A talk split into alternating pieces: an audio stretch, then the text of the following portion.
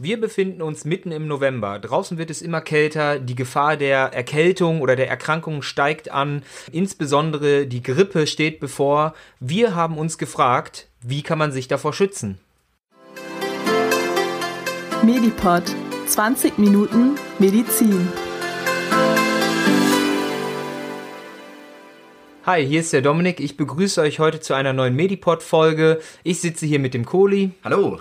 Ja, Hallo Dominik. Hi. Wir haben uns äh, die spannende Frage gestellt, wie können wir uns vor der Grippewelle schützen? Genau, weil die Grippe, die rollt ja auf uns zu. Jetzt im November, Dezember, da werden die Fälle immer mehr. Im Januar ist meistens so Die Hochphase, Höhepunkt. genau. Genau, und die Grippe ist ja gar nicht so eine ja, zu verharmlosende Erkrankung, oder Dominik? Du Ja. hast da auch schon Fälle auf deiner Station gesehen. Ganz genau. Ich arbeite hier auf einer Intensivstation für innere Medizin und leider musste ich da sehr viele und auch sehr schwerwiegende Fälle schon in den letzten Jahren mit betreuen und habe es auch miterlebt. Wir haben ja heute uns auch Interviewpartner gesucht, die wir heute immer wieder einblenden werden und werden die Grippe mal so richtig, ja, mal erklären, Seiten von allen Seiten betrachten. Genau, und genau. uns dann fragen, bringt eine Grippeschutzimpfung etwas? Genau, das ist die Kernfrage eigentlich dieser Folge heute. Und ich freue mich total, weil das ein Thema ist, was meiner Meinung nach in der Gesellschaft nicht, nicht so mh, zu 100% aufgeklärt ist. Auf jeden Fall. Und ich freue mich auch, dass wir heute die Zeit gefunden haben. Hat ja noch ein bisschen gedauert, aber jetzt kommt die neue Folge raus. Ja. Und am Anfang haben wir uns natürlich erstmal die Frage gestellt, wie funktioniert so eine Impfung überhaupt? Was passiert da in unserem Körper? Und das hat für euch mal wieder die Vera recherchiert und wird euch das jetzt einmal im Mediklärt erklären. Kurz und knackig. Mediklärt. Impfungen sind eine ganz schön clevere Erfindung. Durch sie haben wir viele der größten Geißeln der Menschheit besiegt. Mussten die Menschen früher noch große Angst vor so schrecklichen Erkrankungen wie Pocken, Diphtherie oder Mumps haben, sehen wir diese heute nur noch sehr selten. Doch wie funktioniert so eine Impfung eigentlich? Eine Impfung kann man ein wenig mit einer guten Schulung vergleichen. Eine Schulung für unser Immunsystem. Das Immunsystem kümmert sich wie eine Art Polizei darum, dass Krankheitserreger und alles Gefährliche in unserem Körper erkannt und zerstört wird. Es ist unheimlich komplex und hat eine Vielzahl an Waffen im Angebot, um Eindringlinge zu eliminieren. Das Immunsystem muss sehr gut trainiert sein, wie eine Spezialeinheit der Polizei. Und hier kommen Impfungen ins Spiel. Durch Impfungen können wir unser Immunsystem darauf trainieren, bestimmte gefährliche Krankheitserreger ganz schnell zu erkennen und zu zerstören. Am besten kann man etwas erkennen, wenn man es schon mal gesehen hat. Deshalb zeigen wir bei einer Impfung unserem Immunsystem, wie diese bösen Erreger aussehen. Entweder befindet sich in dem Impfstoff, den wir in unseren Oberarm oder einen anderen dicken Muskel an unserem Körper gespritzt bekommen, ein echter Erreger, der aber abgeschwächt ist und sich deshalb nicht mehr vermehren kann. Das nennt man dann eine Lebendimpfung. Oder es befindet sich darin ein toter Erreger, manchmal sogar nur ein kleiner Teil des Erregers. Das wird dann als Totimpfung bezeichnet.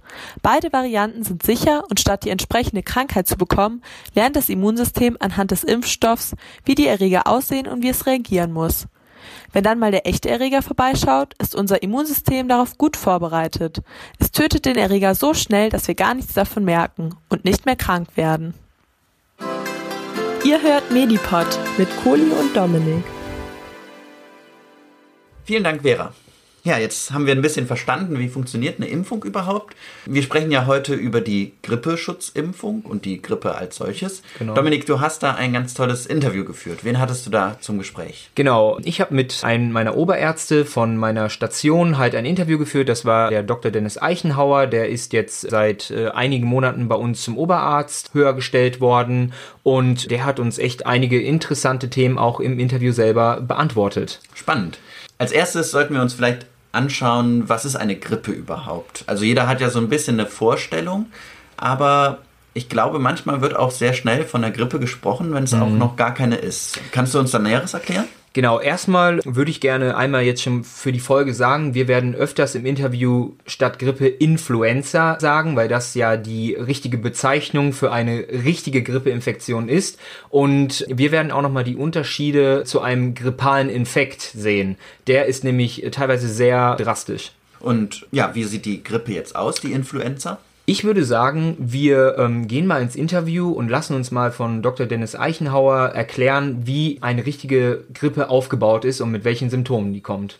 Ja, ein grippaler Infekt ist ja meistens, dass die Nase läuft, man ein bisschen Husten, Schnupfen mhm. hat, äh, sich so ein bisschen eingeschränkt im Alltag fühlt, aber das geht ja meistens ohne schweres Krankheitsgefühl einher, eben auch mit ein bisschen Ruhe und Hausmitteln auch gut zu kontrollieren, während die echte Grippe schon mit einem schweren Krankheitsgefühl mhm.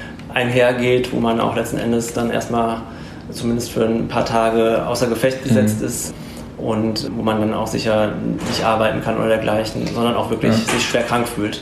Und als nächstes habe ich ihn gefragt, wann sollte man eigentlich zum Arzt gehen?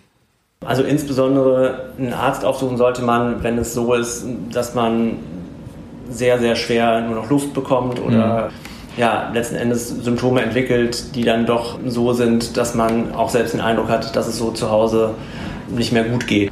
Und dann sollte man das einmal abklären lassen, ob sich vielleicht zusätzlich zu der, zu der vermuteten Grippe mhm. auch noch ein bakterieller Infekt oder so draufgesetzt hat, dass man das dann auch einmal abklärt und dann äh, möglichst auch frühzeitig behandelt. Mhm. Dominik, muss man denn, wenn man sich jetzt so schlecht fühlt wegen der Grippe, direkt in die Notaufnahme gehen oder wo sollte man sich zuerst melden? Ich würde das erstmal äh, prinzipiell verneinen. Es ist natürlich die Frage, wie sich die Symptome bemerkbar machen. Wir haben gerade gehört, was für Symptome auftreten könnten, aber in der Regel ist es wirklich so, dass man mit dem notärztlichen Dienst, den es ja auch an der Uniklinik Köln zum Beispiel gibt, also den ähm, hausärztlichen den Not, Notdienst. Genau, so, genau. hausärztlicher genau. Notdienst wäre der richtige Begriff, dass man sich auch an den wenden kann oder halt allgemein an den ganz normalen Hausarzt. Da muss man ein bisschen auf seinen eigenen Körper hören, wenn man merkt, dass man wirklich wirklich nicht mal mehr von der Couch zur Toilette kommt, ohne dass man fast umkippt, dann könnte man das eventuell in Erwägung ziehen. Aber man muss trotzdem immer differenzieren, dass die Notaufnahme wirklich für sehr extreme Notfälle ist. Vielleicht ganz interessant, der hausärztliche Notdienst ist manchen Leuten ja vielleicht noch gar kein so großer Begriff. Der ist ja dafür da, dass man da anruft, wenn der Hausarzt nicht aufhat, in den Zeiten, wo die Sprechstunde nicht geöffnet ist. Gibt es da nicht auch eine Telefonnummer? Ja, genau. Die ist ja jetzt bundesweit eingeführt worden. Das ist die 116 117. Da kann man sich dann melden, wenn man den hausärztlichen Notdienst kontaktieren möchte. Können wir nur jeden sehr ans Herz legen, vielleicht einmal zu überdenken, ob es wirklich die Notaufnahme sein muss oder nicht. Dann genau. dieser Dienst, jetzt, die sind den du ja angesprochen hast. Heutzutage immer sehr überfüllt, die ja, Notaufnahme. Das stimmt. Dominik, Bevor es jetzt überhaupt zu einer Infektion kommt, wie kann ich mich denn momentan, wo überall diese Viren herumschwirren, wie kann ich mich da am besten schützen? Das ist eine sehr gute Frage. Als erstes würde ich erstmal appellieren, dass man einfach an die ganz normale äh, Grundhygiene äh, denkt und sich zum Beispiel, wenn man oft mit der Bahn fährt, jedes Mal auch die Hände danach wäscht. Hm, ich habe mal einen ganz lustigen Satz gesehen. Es ist bewiesen, wenn man zweimal Happy Birthday beim Händewaschen singt, hätte man fast alle äh, Viren und Bakterien von den Händen komplett ausgelöscht. Zweimal Happy Birthday? Ja, das, das ist äh, schon eine ganz schön lange Zeit. Ja, aber finde ich eigentlich ein ganz lustiges Zitat. Äh, muss man selber mal drauf achten, ob man das eigentlich auch beachtet. Wie kurz wäscht man sich eigentlich die Hände. Mhm. Ähm, aber das wäre äh, zum Beispiel einfach eine ganz normale, einfache Maßnahme, um wirklich auch Schutz zu haben. Und dann auch alles schön einreiben, überall. Ähm, genau, man muss natürlich genau, ja, gucken, dass so. alle Handflächen, Fingerkuppen und ähnliches besetzt sind äh, oder benetzt sind, sagen wir mal, mit Wasser und ganz normale Handseife. Aber das ist tatsächlich der beste Weg, um sich zu schützen. Man muss immer noch bedenken, dass die Viren und Bakterien, wenn man infiziert ist, besonders im Nasen- und Mundraum sind und damit halt auch mit den Schleim ausgeschieden werden. Eine, also eine Tröpfcheninfektion. Genau, Tröpfcheninfektion und dementsprechend auch eine Schmierinfektion. Das heißt, wenn man jetzt doch mal niesen muss, sollte man sich nicht in die offene Handfläche niesen, sondern vielleicht wirklich in den Ellbogen, dass man es auch nicht überall verteilt. Okay. Und gibt es noch eine andere Möglichkeit, sich zu schützen? Es gibt noch eine andere Möglichkeit, auch eine sehr sichere Möglichkeit zusätzlich dazu, das wäre die Impfung. Genau darum soll es ja heute auch hier in dieser Folge ein wenig gehen. Was hat denn dein Interviewpartner, der Herr Dr. Eichenhauer, dazu gesagt? Soll man sich impfen lassen? Ja, der hat sich sehr klar dafür geäußert und hat uns auch im Interview erklärt, warum. Ich denke, dass es generell sinnvoll ist, sich impfen zu lassen gegen die Grippe, weil man dadurch eben nicht nur sich selbst schützt, sondern mhm. auch letzten Endes die Gesellschaft davor, dass das größere Ausmaße annimmt.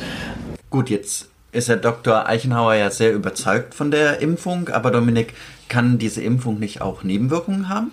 Unter Umständen kann eine Impfung, egal jetzt zu welchem Krankheitsbild leichte Nebenwirkungen zeigen, aber die halten sich eigentlich in Grenzen. Es sind, sind leichte Rötungen, es ist vielleicht ein leichtes Fieber, was man mal entwickeln kann, aber eigentlich keine gravierenden Komplikationen. Cody, du hast dich ja auch schon impfen lassen. Hattest du denn irgendwelche Nebenwirkungen? Nein, tatsächlich hatte ich gar keine Nebenwirkungen. Also ich vertrage auch Impfungen eigentlich immer ziemlich gut und ich konnte mich an nichts erinnern. Hattest du irgendetwas? Bis auf vielleicht eine leichte Rötung an der Einstichstelle eigentlich auch keine wirklichen Nebenwirkungen. Manche Freunde oder Bekannte berichten mir immer so davon, dass sie auch mal irgendwie ein bisschen wie einen grippalen Infekt bekommen haben danach. Aber auch das hält sich meistens eigentlich in Grenzen. Ich glaube, dass es auch nochmal wichtig ist, dass man zum Zeitpunkt der Impfung wirklich gesund ist wenn man schon geschwächt in eine Impfung hineingeht, dann kann es natürlich sein, dass man unter Umständen vielleicht auch ein, zwei Tage eine Abgeschlagenheit oder irgendwie ein kleines Fieber entwickelt. Aber ansonsten. Genau, das ist sicherlich wichtig, weil natürlich der Körper erstmal mit dem Impfstoff auch zurechtkommen muss und genau, deswegen da viel zu tun hat, da sollte man nicht schon angeschlagen sein. Aber es gibt auch eine Nebenwirkung, die im Fokus der Öffentlichkeit stand, die insbesondere bei der Grippeschutzimpfung aufgetreten ist. Genau, das sogenannte Guillain-Barré-Syndrom. Mhm. Dazu habe ich jetzt ein Interview geführt. Professor Lehmann arbeitet auch hier an der Uniklinik Köln und hat genau in diesem Bereich auch geforscht zum Guillain-Barré-Syndrom und auch dazu, ob das Guillain-Barré-Syndrom nach einer Grippeschutzimpfung wirklich häufiger auftritt. Was mich jetzt als erstes interessiert, was ist denn das Guillain-Barré-Syndrom? Ja, das ist gar nicht so einfach. Da fragen wir vielleicht Herrn Professor Lehmann erstmal direkt selbst. Der kann das am besten erklären. Das Guillain-Barré-Syndrom ist eine entzündliche Polyneuropathie. Das heißt, es kommt zu einer Entzündungsreaktion, die die peripheren Nerven angreift. Man geht davon aus, es ist eine Autoimmunerkrankung. Das heißt, äh, das Immunsystem richtet sich gegen körpereigene Bestandteile. Okay, das waren jetzt ganz schön viele schwierige Begriffe. Polyneuropathie, Autoimmunerkrankung. Also, was Professor Lehmann hier vor allem Dingen sagt, Polyneuropathie, das ist einfach eine Krankheit, die viele Nerven betrifft. Also Polyneuro, viele Nerven. Und Autoimmunerkrankung, das ist eine Erkrankung, bei der die Ursache darin liegt, dass das Immunsystem sich nicht gegen fremde Erreger oder fremde Stoffe richtet, sondern plötzlich gegen den eigenen Körper. Und das ist hier genau das Problem. Beim Guillain-Barré-Syndrom wendet sich das eigene Immunsystem gegen die Nerven im eigenen Körper. Kohli, wie äußert sich das denn, wenn der Körper sich selber angreift? Das beschreibt uns Professor Lehmann am besten mal selbst. Klinisch äußert sich ein Guillain-Barré-Syndrom dadurch, dass man häufig im Anschluss an eine Infektion Lähmungen entwickelt, ähm, die im Bereich der Beine anfangen und langsam innerhalb von Tagen bis wenigen Wochen mehr werden. Dazu treten Sensibilitätsstörungen auf, das heißt man entwickelt Taubheitsgefühle, auch vor allem im Bereich der Hände und Füße. Das hört sich jetzt erstmal echt krass an, dieses Krankheitsbild. Dominik, hast du auf der Intensivstation denn schon mal einen Patienten mit diesem Krankheitsbild gesehen? Ich habe tatsächlich in meinen zwei Jahren jetzt auf der internistischen Intensivstation einen Patienten gehabt, der ein schwerwiegendes GBS entwickelt hat. Und wie sah das dann aus? Es sah wirklich schon so aus, dass der Patient Lähmung hatte, wie beschrieben war, die aber leider bis zur Atem Pumpe oder Atemmuskulatur gereicht haben, sodass der Patient bei uns am Beatmungsgerät liegen musste und dann eine Immunabsorption über eine Dialyse bekommen hat. Hat er sich denn dann wieder erholen können? Der Patient konnte sich vollständig erholen und konnte die Klinik zu Fuß wieder verlassen. Das ist ja gut. Aber ein Fall in zwei Jahren ist jetzt auch nicht so häufig. Wie häufig tritt das Guillain-Barré-Syndrom so in etwa auf? Hören wir da doch mal in dein Interview hinein. In Deutschland tritt ein Guillain-Barré-Syndrom in etwa ein bis zwei Fälle pro 100.000 Einwohner pro Jahr auf. Also man kann etwa sagen, dass in Deutschland etwa 1500 bis 1800 Patienten jedes Jahr betroffen sind. Ein bis zwei Fälle pro 100.000 Einwohner, ist das denn viel? Nein, absolut nicht. Wenn wir jetzt mal einen Vergleich äh, zum Herzinfarkt ziehen, da haben wir die Zahl 300. Also sehen wir, dass es wirklich sehr, sehr gering ist. Also 300 von 100.000 Einwohnern. Nun ist der Herzinfarkt natürlich auch eines der häufigsten Krankheitsbilder, aber Guillain-Barré-Syndrom wirklich ein nicht so häufiges Krankheitsbild. Wie ist denn jetzt der ganze Zusammenhang zur Grippeschutzimpfung? Ja, das ist ganz interessant. Also Entstanden ist das in den 70er Jahren. Da hat man bei einer Impfung mal gesehen, dass das Guillain-Barré-Syndrom häufiger auftrat. Am besten erklärt uns das auch Professor Lehmann nochmal. Man hat in den 70er Jahren eine Impfung gegen Schweinegrippe durchgeführt und stellte fest, dass es danach zu einer leichten Häufung eines Guillain-Barré-Syndroms kam. Das war 1976 und seitdem wird immer wieder diese Assoziation zwischen Impfen und Guillain-Barré-Syndrom angeführt. Allerdings muss man dazu sagen, dass das ein spezieller Impfstoff damals war, 1976, und diese ausgeprägte Häufung im Anschluss nie wieder in dieser Größenordnung beobachtet wurde. Okay, das trat damals häufiger auf. 1976 liegt jetzt auch schon ziemlich lange zurück. Wie sieht es denn jetzt aus, Kohli? Ja, Dominik, für heute kann man wirklich Entwarnung geben, was das Guillain-Barré-Syndrom angeht. Denn nachdem das damals etwas gehäuft auftrat, hat man das ziemlich genau untersucht und Professor Lehmann hat da auch ganz genaue Zahlen für uns. Das Risiko, ein Guillain-Barré-Syndrom nach einer Grippeimpfung zu entwickeln, ist relativ genau untersucht und beträgt 1 zu einer Million. Das heißt, auf eine Million verabreichter Impfdosen ist mit einem zusätzlichen Guillain-Barré-Syndrom zu rechnen. Also es ist ein extrem, extrem geringes Risiko. Okay, wow, das ist ja wirklich sehr, sehr gering. Ja, heute eigentlich vernachlässigbar und auch sehr gut untersucht. Und man muss dazu sagen, die Grippe selbst hat auch selbst ein Risiko für das Guillain-Barré-Syndrom. Auf der anderen Seite, auch da gibt es Untersuchungen zu, weiß man, dass die Grippe selbst, also die Influenza, ebenfalls ein Guillain-Barré-Syndrom auslösen kann.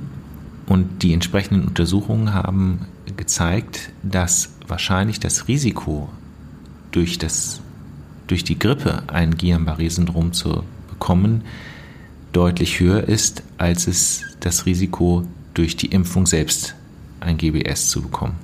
Das heißt, mit anderen Worten, die jährliche Grippeimpfung ist möglicherweise sogar protektiv, das heißt schützend vor einem Guillain-Barré-Syndrom. Wahnsinn. Die Grippeschutzimpfung schützt praktisch vor dem Guillain-Barré-Syndrom. So kann man das eigentlich sehen, genau, weil bei einer Grippe häufiger das Guillain-Barré-Syndrom auftritt als bei einer Grippeschutzimpfung. Wie kommt es denn dazu, dass man nach einer Grippe ein Guillain-Barré-Syndrom entwickelt? Das hat Professor Lehmann mir auch erklärt. Das Grippevirus hat auf seiner Zelloberfläche Bestandteile, die eine Antikörperantwort hervorrufen. Und in seltenen Fällen kann es eben sein, dass diese Antikörper dann gleichzeitig Bestandteile erkennen, die auf der Oberfläche von peripheren Nerven vorhanden sind. Also Professor Lehmann sagt auch ganz klar, die Angst vor einem Guillain-Barré-Syndrom nach einer Grippeschutzimpfung sollte uns auf keinen Fall davon abhalten, uns gegen Grippe impfen zu lassen, weil die Gefahr nach einer Grippe ein Guillain-Barré-Syndrom zu bekommen ist deutlich, deutlich höher. Und die Nebenwirkungen von solchen Impfungen, wie auch der Grippeschutzimpfung, werden auch sehr genau dokumentiert und immer laufend untersucht. Genau, besonders seit dem Vorfall 1976 hat man sich da viel Mühe gegeben, das immer nachzuvollziehen. Du hast doch ein Praktikum in einer hausärztlichen Praxis gemacht. Kannst du einmal beschreiben, wie das da mit Impfstoffen abläuft? Ja, genau. Wenn man jemanden impft, dann hat man auf dieser Impfspritze hat man so einen kleinen Aufkleber auch drauf und den klebt man dann auch nochmal in einen Bogen zur Dokumentation auf und schreibt nochmal die Chargennummer drauf, sodass, wenn jetzt Nebenwirkungen auftreten, auch wirklich nachvollzogen werden kann, von welcher Charge kam diese Nebenwirkung. Das haben ja auch alle, die selber zum Hausarzt gehen, sich impfen lassen in ihren Impfpass, haben auch eine Charge mit unter dem Wirkstoff stehen. Dadurch hat man halt die dreifache Sicherheit. Genau, das wird im Impfpass eingetragen und noch auf dem Extrabogen beim Arzt.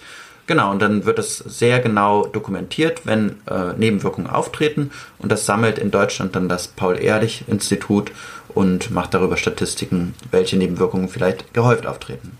Nun fragt ihr euch vielleicht, warum muss man sich gegen Grippe jedes Jahr impfen, während man sich gegen Erkrankungen wie die Masern nur einmal im Leben impfen lassen muss? Dominik, weißt du da Näheres zu? Also bei der Influenza-Impfung ist es so, dass jedes Jahr eine Prognose für die nächststehende Grippewelle halt vorausgegeben wird und dementsprechend der Impfstoff immer wieder weiterentwickelt wird. Genau, weil sich das Virus auch immer wieder wandelt. Das Genau. ist bei dem Masernvirus nicht der Fall. Genau, also das Virus selber kann sich verändern, es kann jedes Jahr anders aussehen, deswegen wird es halt immer weiterentwickelt. Das birgt aber auch so ein bisschen ein Risiko, muss man sagen. Genau, weil nicht in jedem Jahr die Grippeschutzimpfung ganz genau den Virus trifft, der in diesem Jahr dann aktuell ist. Dennoch sollte man sagen, dass der Impfstoff meistens immer zutrifft und auch ausreichenden Schutz bietet. Und wer sollte sich dann jedes Jahr impfen? Es gibt bestimmte Risikogruppen, denen man eine Empfehlung ausspricht. Also das macht dann das STIKO abgekürzt. äh, Das gehört zum RKI. Die Ständige ähm, Impfkommission. die halt ähm, vorschreibt, wer sich auf jeden Fall impfen lassen sollte. Zu den Risikogruppen gehören A, erstmal Menschen, die über 60 sind, also ältere Menschen dementsprechend. Dann sind es schwangere Personen und natürlich Menschen, die im medizinisch-pflegerischen Berufen arbeiten, aber auch Menschen, die in einem Berufsumfeld arbeiten, in dem sie sehr viel Kontakt mit anderen Menschen haben. Da könnte man zum Beispiel jetzt sagen, jemanden, der äh, bei der KVB arbeitet und jemanden, der in irgendwelchen Ämtern tätig ist. Oder auch Lehrer oder Genau, Schulen. Kindergärten. Also immer, wenn man auf seiner Arbeit sehr viel Kontakt mit anderen Menschen hat, sollte man sich impfen lassen. Dominik, übernehmen denn die Krankenkassen auch immer die Kosten für die Impfung? Das ist eine sehr gute Frage. In den meisten Fällen, besonders bei den genannten Risikogruppen, übernimmt die Krankenkasse das immer. Bei anderen Menschen, sagen wir mal jetzt auch im mittleren Alter, die jetzt vielleicht keine Risikogruppe haben und jetzt auch keine besondere Gefährdung, ist es sehr schwierig. Da würde ich erstens mal raten, bei der Krankenkasse nachzufragen und man hat auch immer die Möglichkeit, wenn man zum Beispiel zu Hause eine, ähm, in einem Mehrgenerationshaushalt wohnt und man hat kleine Kinder oder irgendwie Oma und Opa zu Hause wohnen, hat man automatisch ja in seinem Umfeld Personen, die ein besonderes Risiko haben, diese Erkrankung zu erhalten. Deswegen könnte man praktisch als Mensch, der das dann weiterleitet, so ein bisschen agieren und dennoch die Impfung dann bezahlt bekommen. Aber prinzipiell würde ich immer raten, bei der Krankenkasse einfach nachzufragen. Und ich glaube, in vielen Fällen wird das dann auch genehmigt. Ja. Okay, also setzt euch einfach mal damit auseinander, ob ihr euch impfen lassen solltet, ob ihr auch zu diesen besonderen Risikogruppen gehört. Und wenn das der Fall ist, dann solltet ihr wirklich mal in Erwägung ziehen, euch impfen zu lassen, denn die Grippeschutzimpfung bietet wirklich meistens einen sehr guten Schutz und die Grippe ist keine ganz harmlose Erkrankung. Das Genau. hast du ja auch schon häufiger auf der Intensivstation auch festgestellt.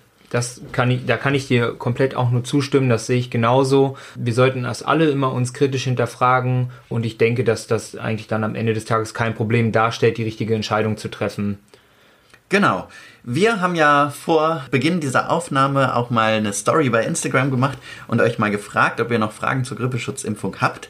Die meisten der Fragen konnten wir ja jetzt schon im Podcast auch klären. Hier ist noch eine Frage, die mir auffällt. Da fragt eine Abonnentin, verschlechtert sich mit der Impfung nicht sogar das Immunsystem? Dominik, was sagst du dazu? In der Regel würde ich die Frage mit Nein beantworten. Eine Impfung ist immer noch dafür da, dass das Immunsystem aktiv arbeitet, sich gegen diesen Impfstoff wehrt, eigene Antikörper aufbaut und das sollte eigentlich keine erhebliche Beeinträchtigung haben.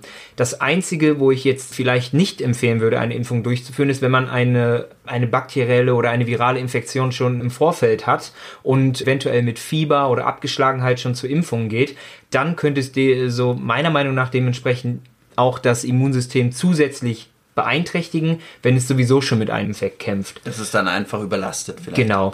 Deswegen kann man eigentlich in der Regel zum Arzt gehen, sich die Impfung holen und das Immunsystem, wenn das intakt ist, hat damit absolut gar keine Probleme, wird sogar eher gefördert und gestärkt. Super, dann hätten wir jetzt alle Fragen zur Grippeschutzimpfung heute geklärt. Ja, vielen Dank Dominik auch für dein tolles Interview mit Dr. Eichenhauer und vielen Dank an Dr. Eichenhauer, dass er die Zeit dafür hatte.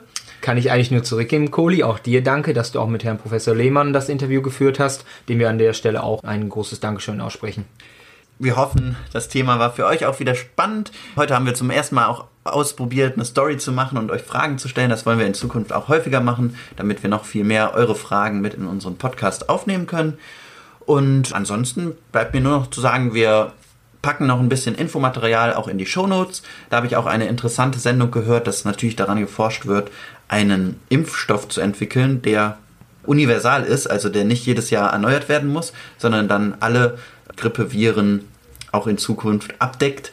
Und dann müsste man sich nur noch einmal impfen lassen. Das wäre natürlich eine ganz schön tolle Sache. Hört sich sehr interessant an. Die nächste Medipod-Folge soll diesmal ganz interaktiv werden. Wir wollen mal was ganz Neues ausprobieren. Und Dominik, erklär uns mal kurz, was haben wir uns dafür überlegt? Ja, wir haben uns überlegt, dass ihr uns gerne etwas senden könnt. Also alle unsere Abonnenten, die ganzen Zuhörer und Zuhörerinnen, sendet uns Fragen und zwar nicht zu irgendetwas, nein, sondern zu uns, zu unseren Berufen, zu unserem Studium und ähnlichem, was wir alles haben. Und dann wollen wir einfach die Folge anhand eurer Fragen aufbauen. Genau, vor allen Dingen Fragen natürlich zu meinem Medizinstudium, zu deinem Intensivkrankenpfleger-Dasein, zu deiner Ausbildung. Genau wie die Ausbildung allgemein zum Gesundheits- und Krankenpflege abläuft. Und ich befinde mich aktuell auch in der Fachweiterbildung zum Fachanästhesie- und Intensivpfleger. Falls ihr da Fragen habt, immer gerne ja alles stellen. Und ja, dann schauen wir mal, was das so wird. Ja, ich bin sehr gespannt, was uns da für Fragen erwarten. Schreibt uns die Fragen am besten direkt bei Instagram über unseren Medipod-Account oder es gibt auch noch die Möglichkeit, dass ihr an medipod.lukas-kohlenbach.de schickt. Genau, wer ja. kein Instagram besitzt, kann dann per E-Mail schreiben. Ja, sehr gerne. Also fragt uns wirklich alles, was euch auf dem Herzen liegt, was ihr wissen möchtet. Die Fragen können wirklich sehr unterschiedlich sein. Habt einfach keine Ängste und fragt. Dann würde ich sagen, sind wir für heute durch. Ja. Und wünschen euch eine schöne Zeit bis dahin ja. und immer schön gesund bleiben. Ja, bis bald. Medipod. Jeden ersten und dritten Mittwoch im Monat. Überall, wo es Podcasts gibt.